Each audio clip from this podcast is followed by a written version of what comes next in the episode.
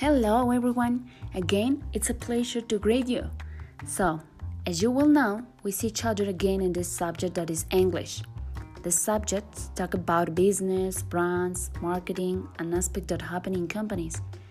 In this lesson, we will talk about brands, comparing their properties, and we will work with certain vocabulary. Enjoy!